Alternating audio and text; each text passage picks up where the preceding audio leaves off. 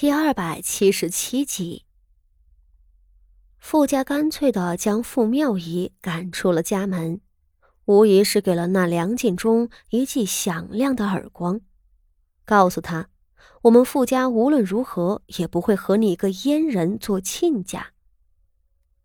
梁晋忠得知此事后，气得暴跳如雷，却也拿傅家没有辙。其实梁晋忠和傅家身处不同的党派，各为其主，原本就是死对头。这梁子也不是第一日结了。梁晋忠恨极了傅家，却对傅妙仪喜爱的紧。他在傅妙仪出族后的第三日，就在府中举办了盛大的宴饮，声势浩大的迎娶了无依无靠的傅妙仪。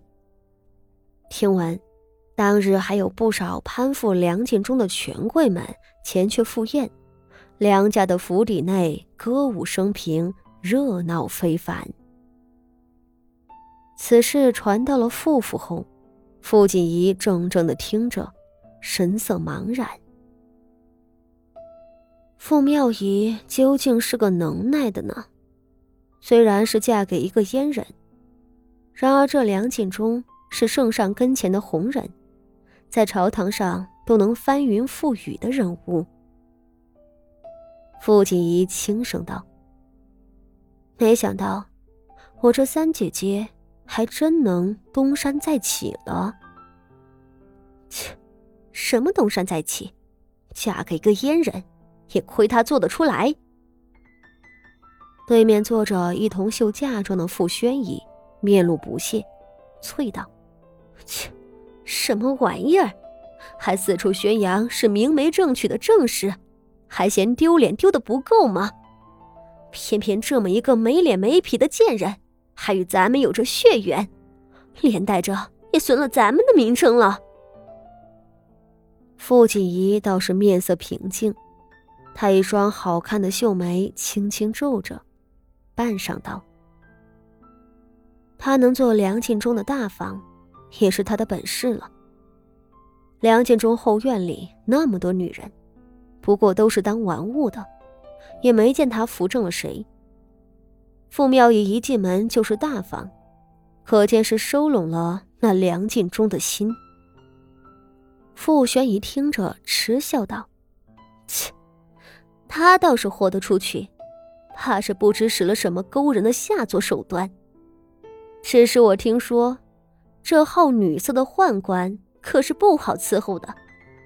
傅妙仪能把梁敬忠伺候好，算他的本事。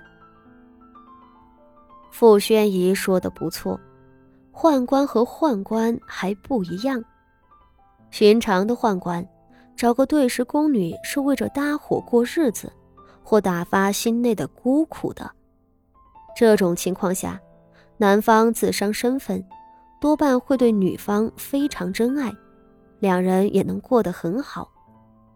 可梁锦忠这样好色的宦官，就很难伺候了。他既好色，便会用尽各种龌龊的手段来享用女人的肉体。宫中报室是关押犯错宫人的地方，那里头就有不少癖好恶劣的老宦官。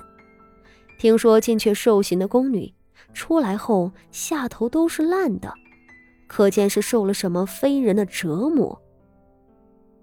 而手握重权的梁晋忠，他的私宅里塞了上百个美人儿，更是经常传出那些出身卑微的女子被折磨死后抬出去扔了的消息。就算梁晋忠不会把傅妙仪折腾死。也绝不会让他好过了。傅锦仪听着，却不说话了。傅妙仪过得好不好，和他没有任何关系。问题是，傅妙仪活着一天，对他来说都是个大威胁。他的心里沉甸甸的，暗暗道：“傅妙仪这棵野草，没能一把火烧干净它。”如今让他翻身了，日后还不知会有多少后患呢。